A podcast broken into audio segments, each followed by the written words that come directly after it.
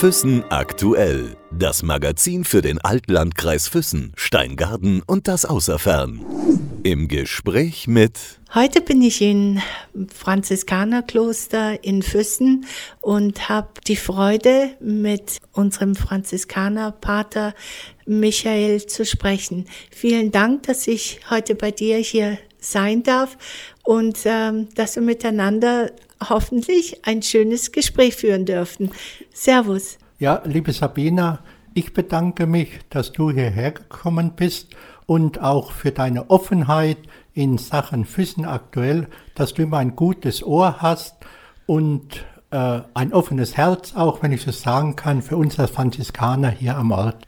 Du bist seit 37 Jahren Priester und ich finde es bemerkenswert, wie du dazu gekommen bist. Du warst ja früher Postler in deinem ersten Leben. Darf ich das so sagen? Ja, ich möchte erwähnen, dass ich nicht Priester allein bin, sondern Priester und Franziskaner. Also das ist für meinen We Lebensweg entscheidend gewesen. An erster Stelle war der Franziskaner gestanden und an zweiter Stelle erst der Priester. Das heißt also, erst da hast du dich entschieden, Franziskaner zu werden. Jawohl, ge genau. Das, das war das Erste. Und dann kam die Frage, was mache ich im Franziskanerorden? Und da äh, war ich eigentlich schon immer interessiert, Philosophie, Theologie, Gesellschaftswissenschaften und nicht zu vergessen, ich, ich habe auch oder ich bin gewiss, dass ich auch die Berufung zum Priester habe. Und da habe ich mich dann auf den Weg gemacht. Ach, ich wusste gar nicht. Das heißt, man entscheidet sich zuerst, ähm, in welchen Orden man eintreten möchte. Genau. Und erst später kommt es dann, ähm, ob man Priester werden möchte. Ja, die Frage ist, was mache ich in dem Orden? Aber wie du gesagt hast, das allererste ist, dass ich mich für diesen Orden entschieden habe. Das war ja, ich hätte ja breite Möglichkeiten gehabt. Äh, Weltpriester, Benediktiner oder auch Palutiner zum Beispiel äh, oder auch ja, Franziskaner, Nichtpriester. Also äh, es wäre eine breite Palette da und ich habe mich bewusst für den Franziskanerorden entschieden. Warum gerade für diesen Orden? Ja, also das hängt einmal mit der Lebensgeschichte zusammen. Einmal, weil ich in meiner Umbruchzeit, wenn ich so sagen darf, vom Postbeamten in, die, in das Klosterleben einen, einen, Franziskanerpater getroffen habe, bei dem ich praktisch gelandet bin, wenn ich so sagen darf, und äh, bei dem ich dann in dem Kloster mitgelebt habe, der ein Kloster geführt hat für Leute, die mitleben können, Kloster auf Zeit, innerhalb eines ökumenischen Zentrums. Leben oder im Klosterleben dabei zu sein auf eine begrenzte Zeit. Was bedeutet das ganz genau? Ja, für mich selber äh, war das ja die Berufsfindung in dem Sinn gewesen. Ich war ja, ich weiß nicht, ob ich jetzt schon das, den, den Pott aufmachen kann. Ich war ja Postbeamter gewesen und bin dann 1974 bin ich zum ersten Mal in dieses Kloster auf Zeit, in den Franziskushof, der innerhalb eines ökumenischen Zentrums liegt, in Schloss Grachheim, vielleicht kennen das auch einige Leute. Und äh, dort bin ich praktisch äh, hängen geblieben. Aber der Grund, warum du ins Kloster gegangen bist, hat ja einen, hat einen ganz anderen Ursprung gehabt. Ja, also der Ursprung, ja, da wundere ich mich heute noch darüber, also mit 25 Jahren, 24, 25, wäre es mir nicht im Traum eingefallen, dass ich mal die Kutte anhabe, die ich jetzt anhabe. Dass der Beruf, ja, oder die, das religiöse Leben oder Ordensleben war für mich völlig außerhalb meines Bewusstseins gewesen. Warst du da so auch so ein junger Mensch, der einfach leben wollte, genießen wollte, Freundin vielleicht hatte, Führerschein gemacht hat? Ja, aber äh, wichtig ist, glaube ich, auch jetzt äh, von meiner Lebensgeschichte her, ich war Postbeamter gewesen Und ich kann wirklich sagen, dass ich den Beruf des Postbeamten von der Picke auf gemacht habe. Vom Postjungboten mit 14 Jahren, bis ich dann Gewerkschaftssekretär war, Organis Organisationssekretär der Deutschen Postgewerkschaft in Frankfurt mit äh, 26 Jahren. Und äh, das hat meine Lebensgeschichte auch sehr geprägt. Äh, also ich war ganz normal wie jeder andere auch, aber ich habe mich immer schon interessiert für unsere für gesellschaftlichen Belange. Wir haben damals in Miltenberg am Main schon eine Postjugendgruppe gehabt, eine Postgewerkschaftsjugendgruppe.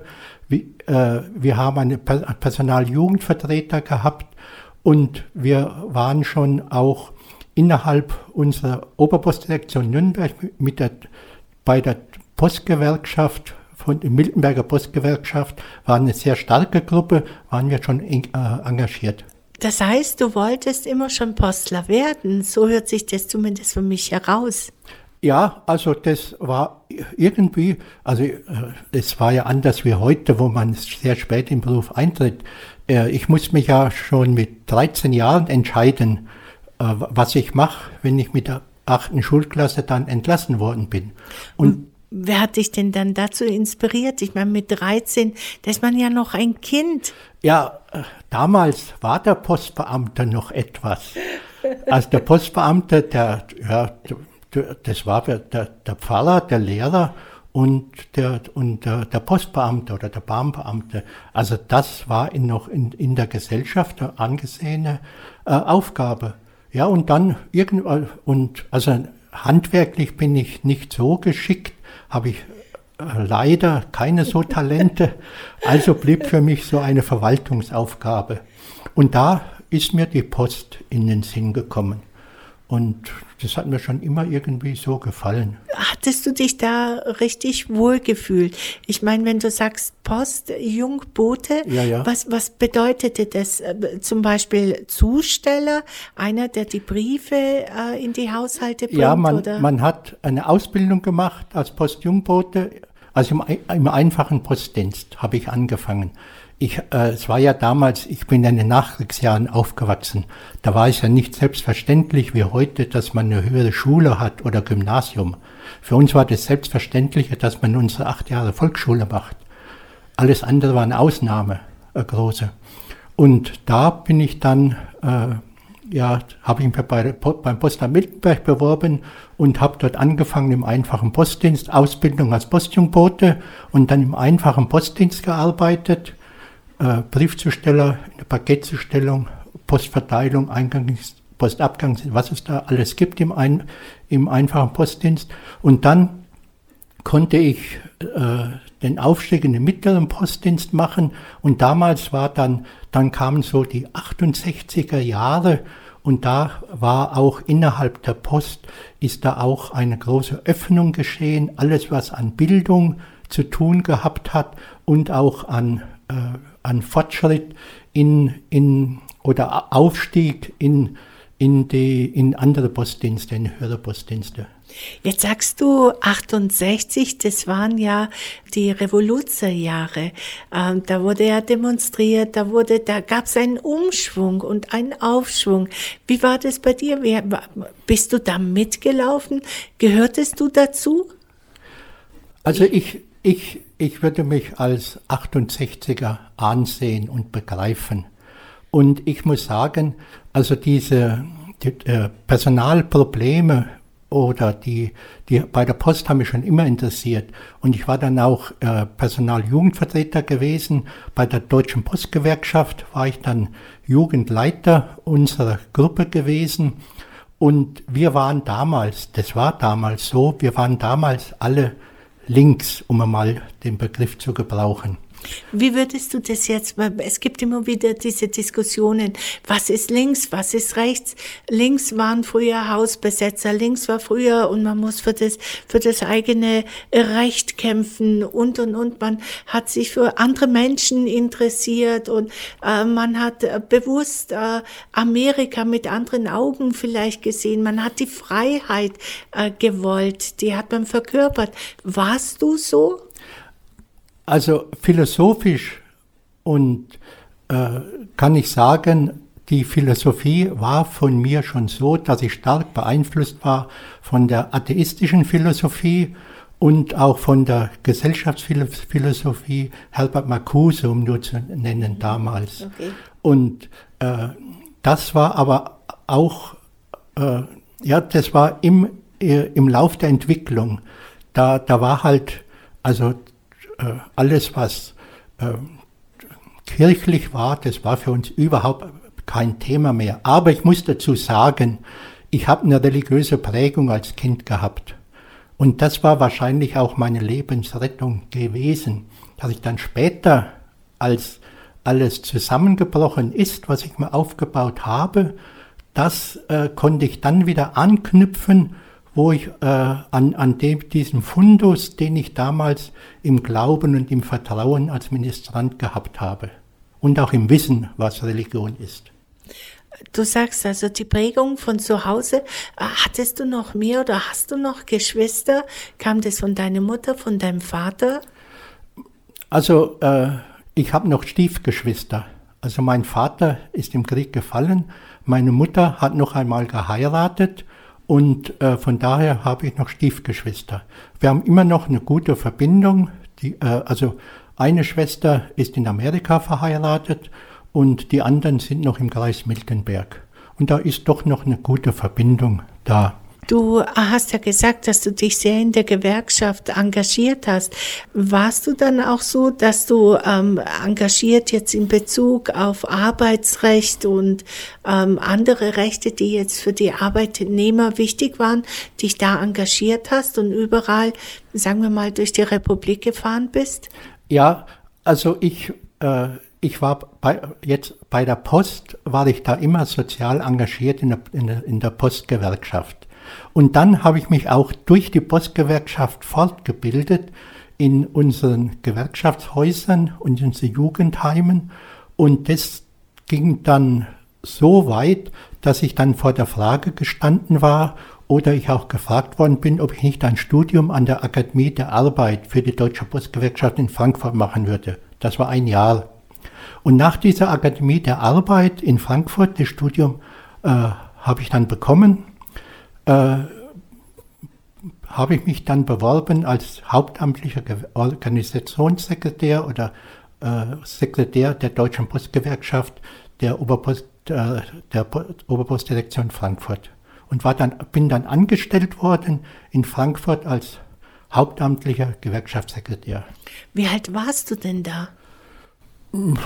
Also aufgehört habe ich da mit 28, da war ich halt so 24, 25.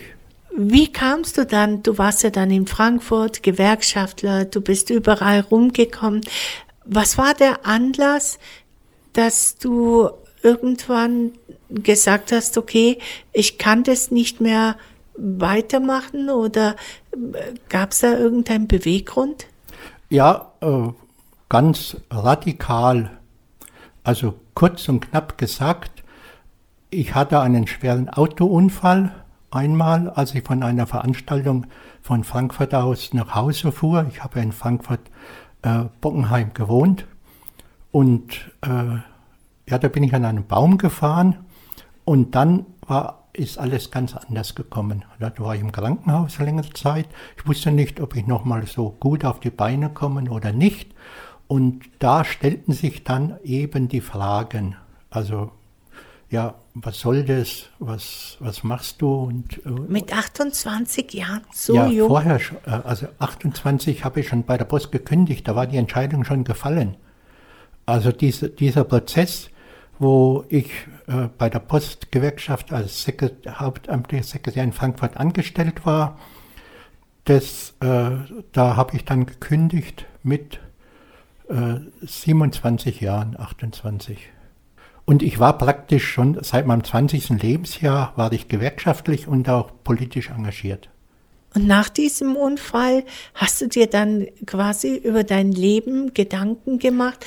Ist es, ist es anstrengend gewesen? War es stressig, dass du dann gesagt hast, okay, ich möchte in dieses Leben nicht mehr zurück?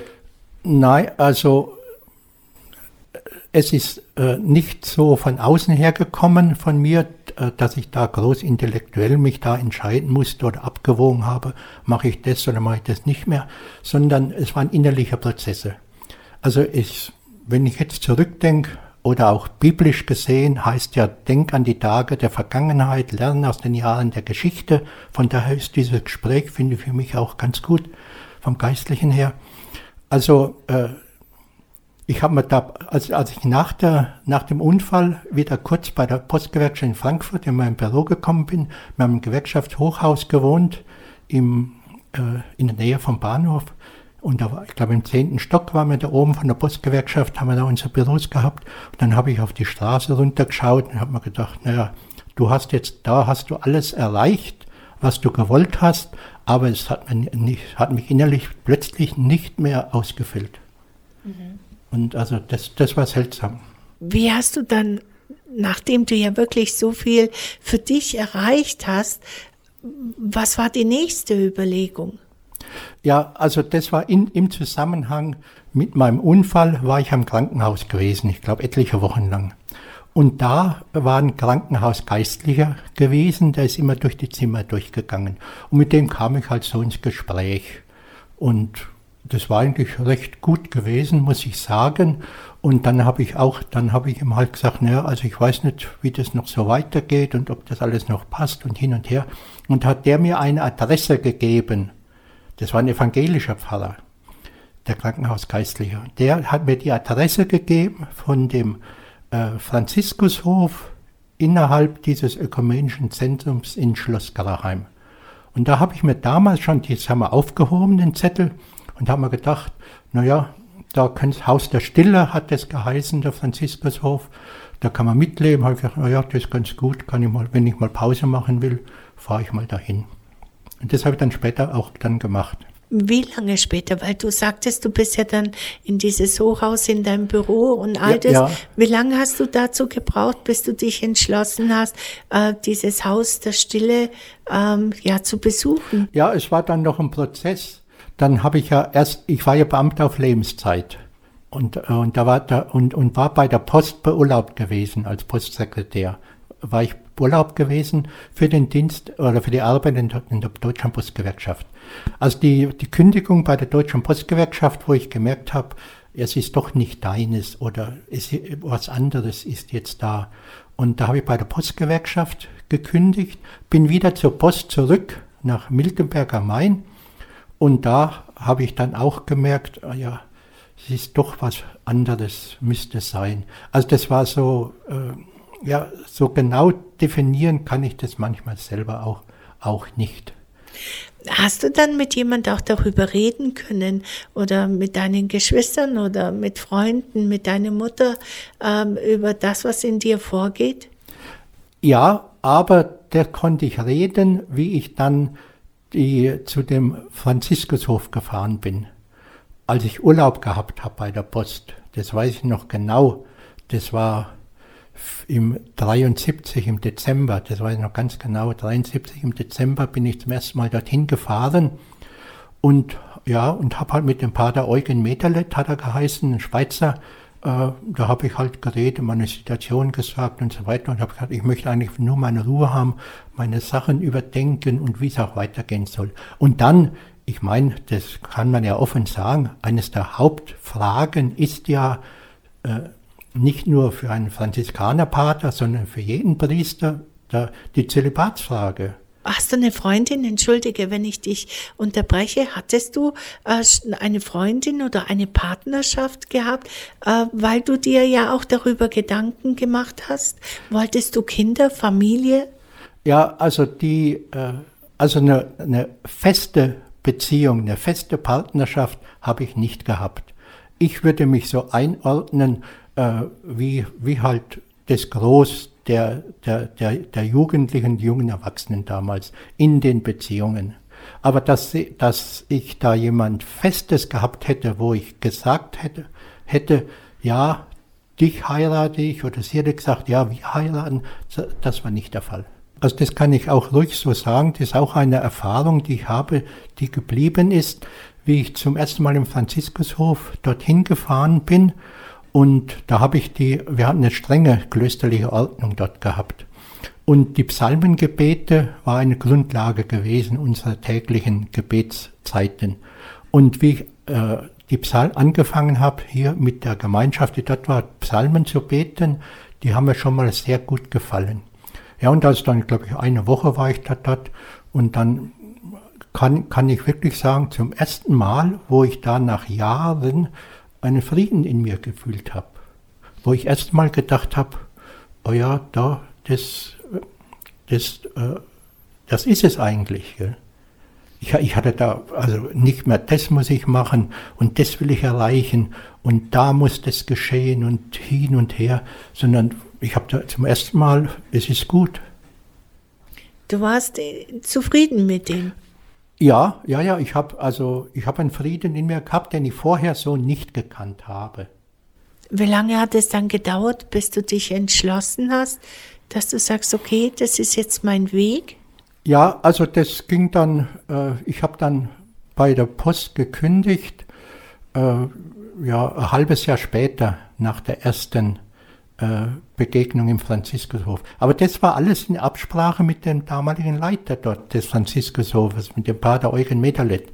Der hat das Kloster innerhalb eines ökumenischen Zentrums, Schloss Graheim, da waren die evangelischen Methodisten, Baptisten, evangelische Schwesterngemeinschaft dort, evangelische Landeskirche und im Franziskushof unten, das war das Wirtschaftsgebäude, da war, war der Franziskaner Pater Medalet. Und die ganzen, die haben damals die Aufbaugemeinschaft eine Kirche gegründet gehabt. Also da war auch eine große Bewegung in der Ökumene gewesen nach dem Konzil.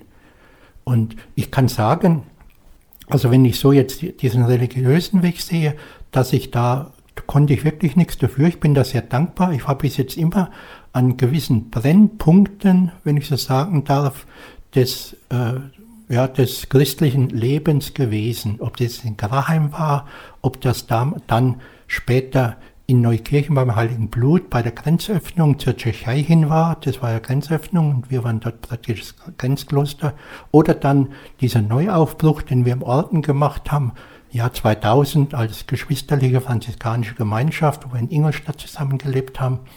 Also von daher äh, hat sich das so ergeben, dass ich da immer also äh, recht spannende Zeiten mitgemacht habe. Zu der Zeit, wo du dort warst, waren da auch andere, die jetzt nicht zum Orden dazugehört haben, die auch diesen Weg gesucht haben aus einer Situation heraus oder aus dem Leben irgendwas anderes zu machen? Oder warst du der Einzige? Nein, dieser Franziskushof wurde ja geführt als Kloster auf Zeit. Und ich glaube, wir waren damals, also je nachdem, manchmal 10, 15 Leute mit unterschiedlichsten Motiven. Es hat eine feste Hausgemeinschaft gegeben, die immer dort waren. Dann hat es die Mitarbeiter auf Zeit gegeben und die Gäste. Und ich habe als Gast angefangen. Und dann, ja, war die Frage da, ich war, dann habe ich meinen Urlaub einmal dort verbracht. Dann war die Frage da, ja, wäre das nicht was für dich, so Franziskaner, franziskanisch leben? Ja, und dann habe ich, und habe ich mich mit dem Pater Eugen abgestimmt und dann, ja, er hat gesagt, du kannst ruhig kommen. Und es, im Nachhinein würde ich sagen, heute, das war gut für mich, dass ich eine bewusste Entscheidung treffen musste. Ich war ja Beamter auf Lebenszeit. Das heißt, wenn ich bei der Post, äh, wenn ich bei der Post kündige, kann ich nicht mehr in das Beamtenverhältnis übernommen werden. Also da äh, ist dann eine Tür zugefallen, die konnte ich dann nicht mehr aufmachen. Was haben deine, deine Eltern, was haben deine Geschwister gesagt, deine Freunde, wo du dich dann äh, entschlossen hast, dass du gesagt hast, okay, ich will zu dem Orden? Mhm. Ja, also äh, jetzt sagen wir mal, in den Weg gelegt hat mir niemand etwas.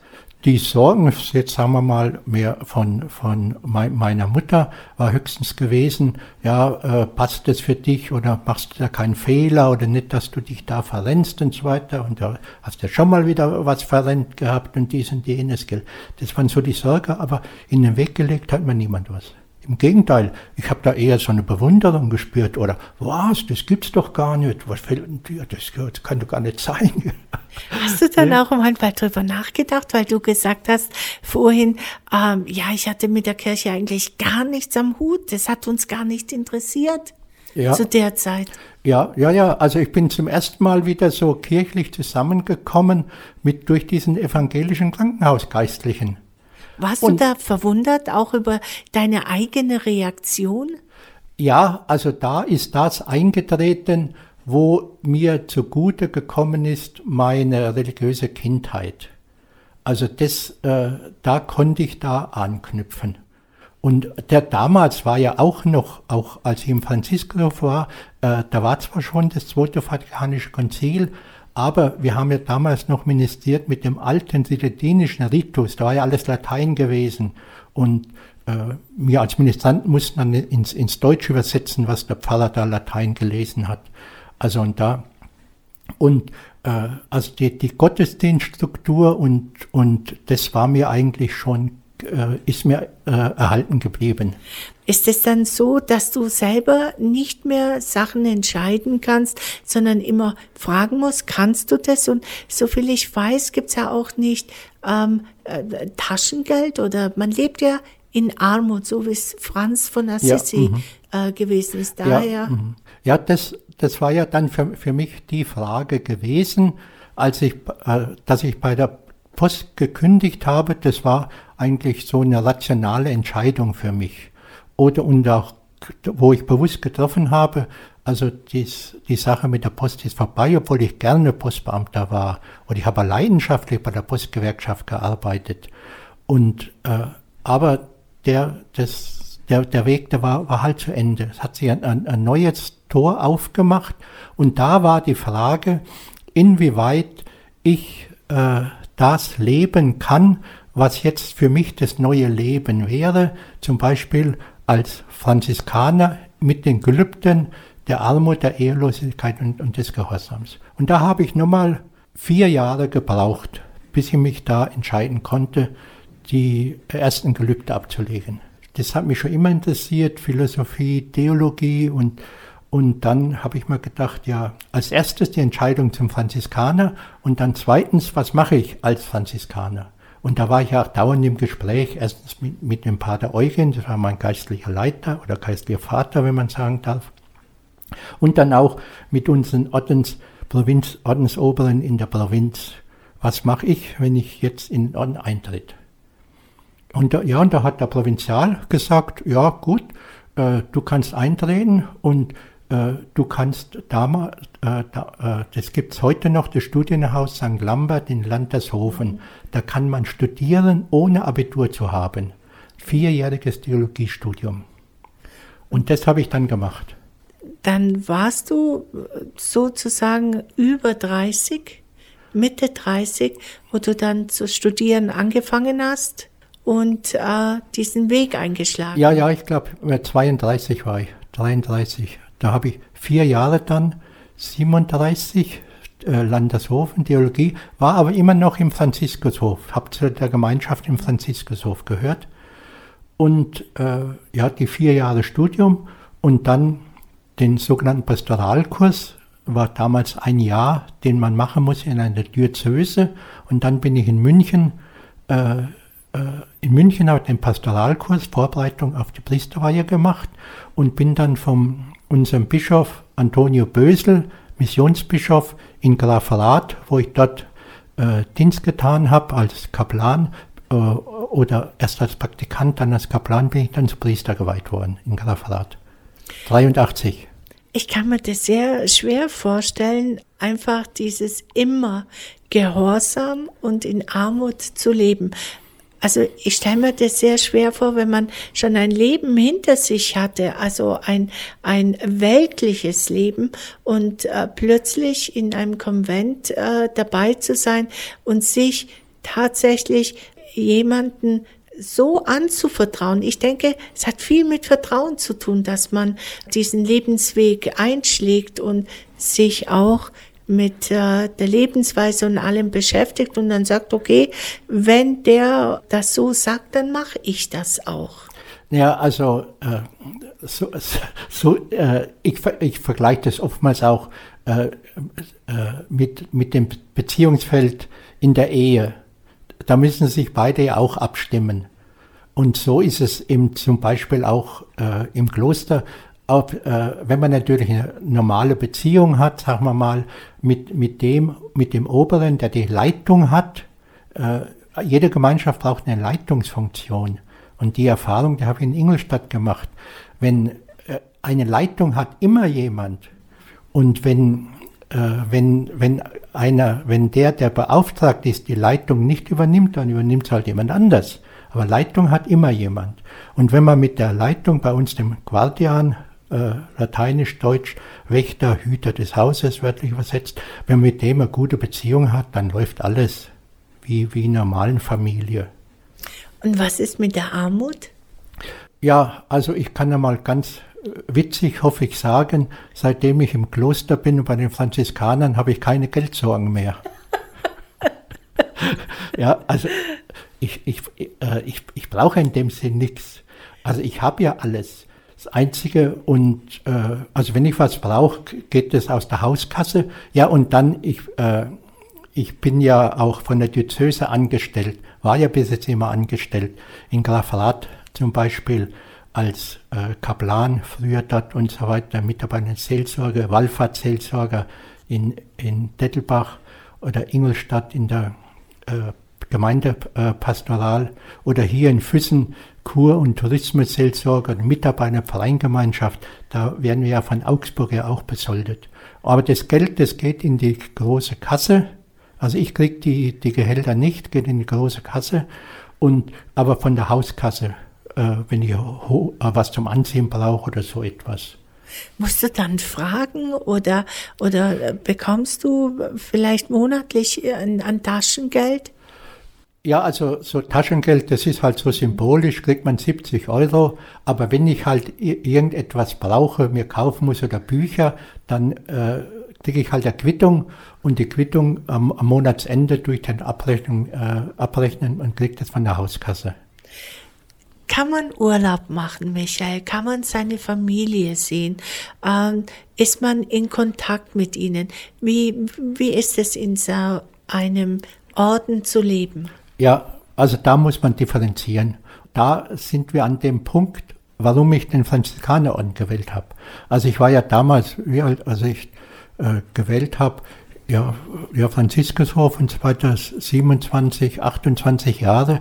Und dann war für mich schon die äh, Frage, ja, warum Franziskaner oder überhaupt Franziskaner?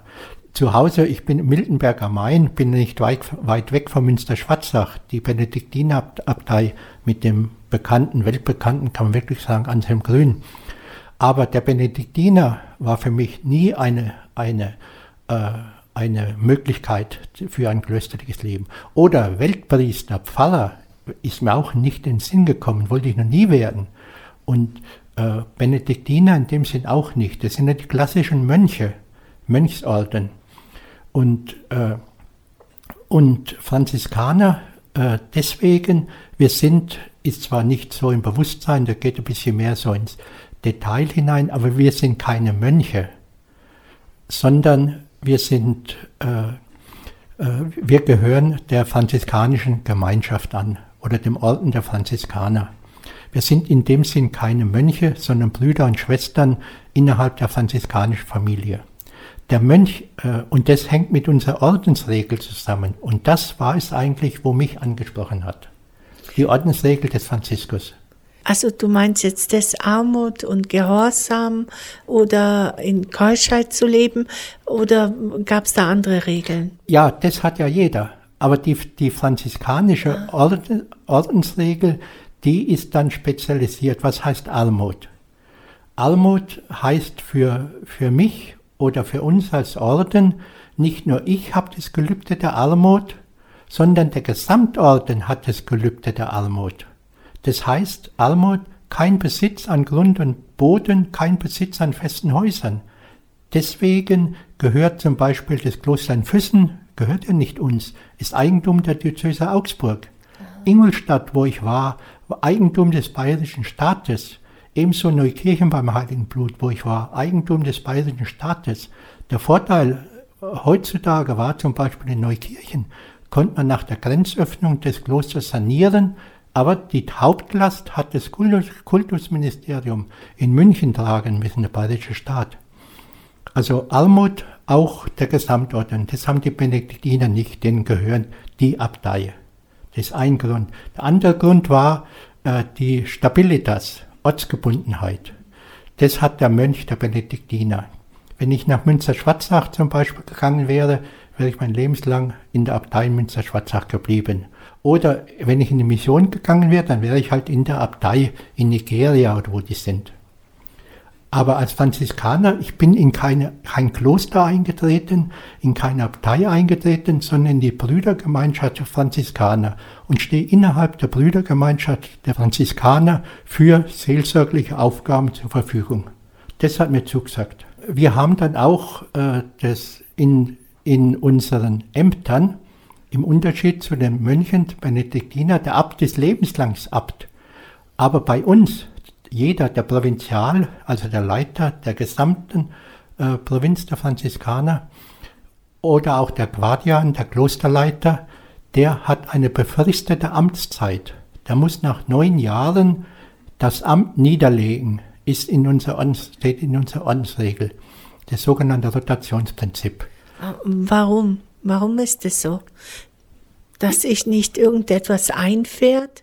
Ja, unter anderem aber auch äh, die Spiritualität. Äh, Jesus war auch äh, dauernd unterwegs. Und Fra Franziskus war, äh, war ja auch, äh, ja, er war dauernd unterwegs. Und äh, dadurch, ja, in dem Sinn, wie du gesagt hast, dass nichts einfährt oder dass man da nicht an Ämter, an Macht gebunden ist oder vielleicht auch Macht in der, in der Hand hat sondern dass man frei ist, ein Amt ausübt als Dienst, ist, äh, äh, den Dienst ausübt und dann gebe ich das Amt wieder ab und dann äh, kann, ich, kann ich wieder als, ein, als äh, einfacher Pater, sage ich mal, äh, weiterleben.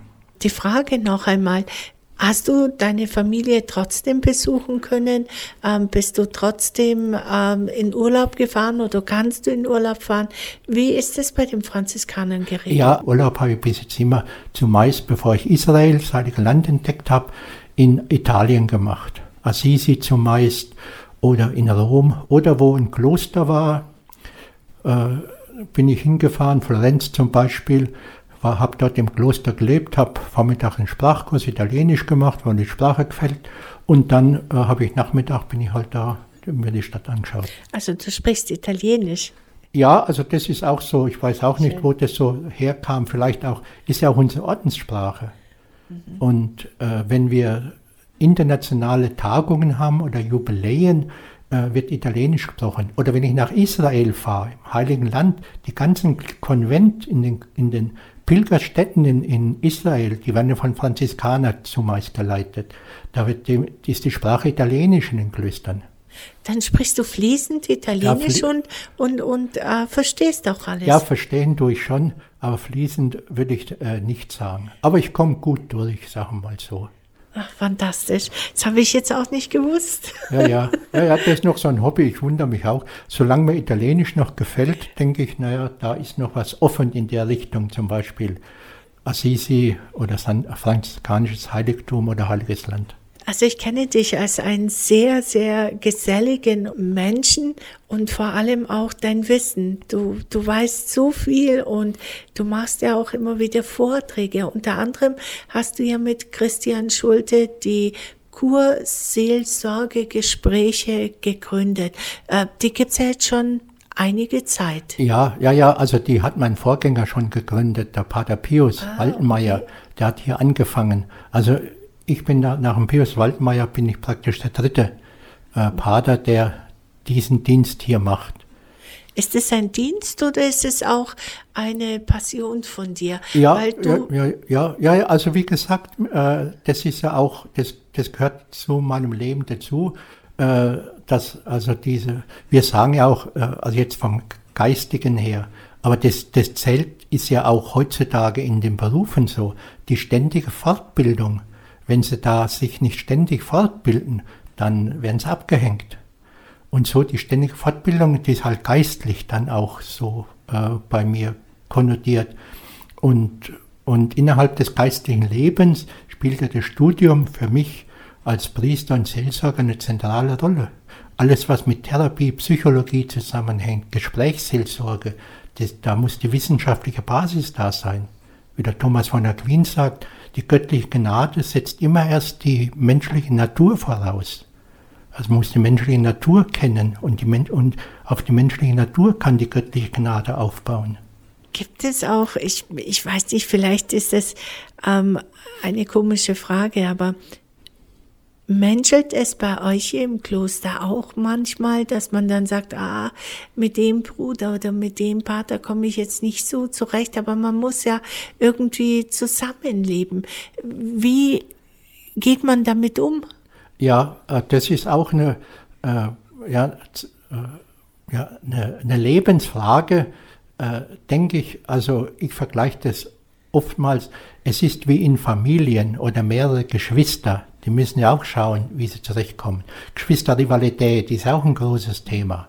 Und äh, bei der Familie, es heißt ja, wie Blut ist dicker als Wasser.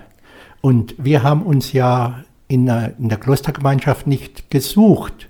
Oder wir haben gesagt, oder äh, man kann zwar heutzutage seine Wünsche äußern. Ich kann zum Beispiel sagen, ja, meine Zeit ist zum Beispiel in Füssen äh, erfüllt so. Ich bin jetzt 15 Jahre da und könnte vielleicht noch was Neues machen. Ich gehe zum Beispiel nach äh, Wallfahrtsseelsorge, 14 Heiligen zum Beispiel. Und da äh, kann ich schon äh, meine Wünsche äußern. Und da schaue ich schon drauf, wer sind 14 Heiligen dort, komme ich mit denen zurecht oder, oder nicht, oder mit einigen. Oder Ingolstadt bin ich hingekommen, weil ich die zwei, den Pater Josef, Pater Nathanael, sehr gut gekannt habe. Die anderen habe ich zwar nicht gekannt, auch Laien, aber wenn, wenn man mal ein paar sehr gut kennt, ist es schon mal was wert. Aber men, wo Menschen sind, da menschelt es. Das ist das, das, äh, also das ist auch im Kloster so. Ja, die Frage ist halt, wie, wie gehe ich um mit Konflikten? Konflikte kommen immer in der Familie, ebenso wie in der Klostergemeinschaft. Fällt mir ein Wort vom Adenauer ein wo der Baron Gutenberg war damals bekannt, Adenauer, zum Adenauer gesagt hat, ja, wie kommen Sie mit diesen Leuten da in Ihrer Partei aus? Die kritisieren die, Sie doch so und die, die schätzen Sie gar nicht so und was würdigen Sie, was Sie alles Großes getan haben? Und dann hat der Adenauer gesagt, ach, Herr Juttenberg, in seinem Dialekt, Herr Gutenberg, nehmen Sie doch die Menschen, wie sie sind, andere gibt es nicht. Nach diesem Prinzip lebst du dann auch teilweise, oder? Ja, ja, ja, ja, ja, es geht nur um die Annahme ja. eines anderen. Ja, und wir haben, und ja, das ist in unserer franziskanischen Gemeinschaft, in Ordensregel, ist das äh, Brüderprinzip also sehr äh, ausgeprägt. Ich würde sagen, fast idealisiert. Da heißt, äh, bei Franziskus hat er geschrieben, der Guardian ist verantwortlich für die Seele des Mitbruders, in dem Sinn. Mhm. Und aber das andere, das ist eigentlich wie die normale Nächstenliebe auch, was, was du nicht willst, dass man dir tut, das füge auch keinen anderen zu.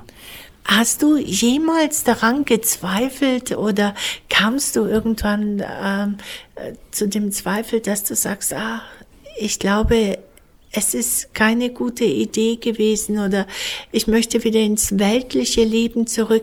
Gab es da vielleicht Tage, Wochen, Monate, Zeiten, wo du vielleicht daran gedacht hast? Also da kann ich wirklich sagen, und da bin ich recht dankbar, ich habe noch nie gezweifelt, dass es ein Fehler war, dass ich bei der Post gekündigt habe und in den Franziskanerorden eingetreten bin.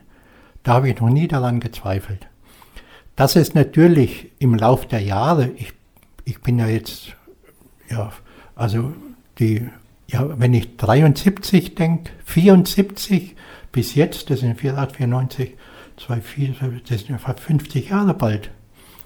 Aber ich habe da auch Gott sei Dank keine existenzielle Krise gehabt, wo es auf Spitze und Knopf ging, bleibe ich oder bleibe ich nicht. Im Geg äh, also da bin ich recht froh. Und ich habe viele Mitbrüder erlebt, die gegangen sind. Oftmals unter Tränen, waren Drama und so weiter, manchmal. Aber äh, sind halt gegangen. Und aber so und ja, es ist ja auch so kein Geheimnis. Mein Vorgänger, der Pater Nathanael, der war ja sehr beliebt, auch ein ganz lieber Mitbruder. Ich habe ihn hochgeschätzt. Wir haben in Ingolstadt zusammen jahrelang in der Gemeinschaft gelebt. Ja, und, und äh, der ist ja hier dann ausgesehen und hat geheiratet. Ja, ja, ne, also in, in so Situationen, dass ich zum Beispiel jemanden kennengelernt hätte und mich, wie man so sagt, verliebt hätte oder wirklich gedacht hätte, das ist jetzt die Frau meines Lebens. In so Situationen bin ich Gott sei Dank noch nicht gekommen. Aber du hast Verständnis dafür gehabt, ja, selbstverständlich. oder? das ist, das ist menschlich, das ist gut. Ja, ja. Ähm, Michael, verstehst du es, wenn jemand sagt, äh, ich möchte mit der Kirche nichts zu tun haben? Also Ja. jetzt nicht mit dem Orden, sondern tatsächlich mit der Kirche, ähm, weil sie dem nicht mehr entspricht oder gar nicht entspricht, äh, was heutzutage ist. Ja, also ich meine, äh, verstehen äh, tue ich das schon. Inwieweit äh, die Meinung, ich die Meinung richtig finde, ist wieder eine andere Frage. Oder inwieweit ich das als meine Aufgabe als Seelsorger sehe, äh, da äh, ja, seelsorglich etwas zu tun oder äh, mitzureden oder, oder also wenn, wenn, wenn jemand in Gesprächen, Diskussionen, da äh, versuche ich das schon zu verstehen. Ich danke dir vielmals für das Gespräch. Ich sollte vielleicht auch noch erwähnen, dass du Präses im Kolpingverein Füssen bist Ja. und dass sie so glücklich sind mit dir, weil du ja auch dort immer regelmäßig deine Vorträge hältst und jeder dazu herzlich eingeladen ist, ja, oder? Ja, ja. Ja, für mich selber ist Kolping erstens von der Gemeinschaft her recht schön. Wir können da viel lachen. Also schöne Gemeinschaft, die wir da haben. Und dann auch, da bin ich schon gefordert und das mache ich ja gern, dass ich Themen suche, die auch mich interessieren und die tue ich dann da darlegen. Oder ich predige auch nur oder mache einen Vortrag nur Themen, die mich auch selber interessieren. Eine letzte Frage habe ich noch. Ist das hier jetzt auch dein Altersruhesitz oder kann das passieren, dass du jetzt wirklich tatsächlich äh, in ein ähm, anderes Kloster gehen wirst? Also da, wenn ich den alten Pater Ascanius zitieren darf, der 100 Jahre alt geworden ist, ne, also wenn man ihn gefragt hat, äh, ist das jetzt so dein altes Ruhesitz oder wie wird das aussehen, hat er gemeint, ja, man soll dem lieben Gott keine Grenzen setzen. Gut geantwortet. Ich danke dir vielmals, dass ich bei dir sein durfte und für das außerordentlich schöne Gespräch und einen Einblick in dein Leben. Vielen, vielen Dank. Ja, ich bedanke mich, äh, ich bedanke mich bei dir, ja, und auch für das Interview. Hat mir wahrscheinlich auch gut getan. Füssen aktuell. Das Magazin für den Altlandkreis Füssen, Steingarten und das Außerfern.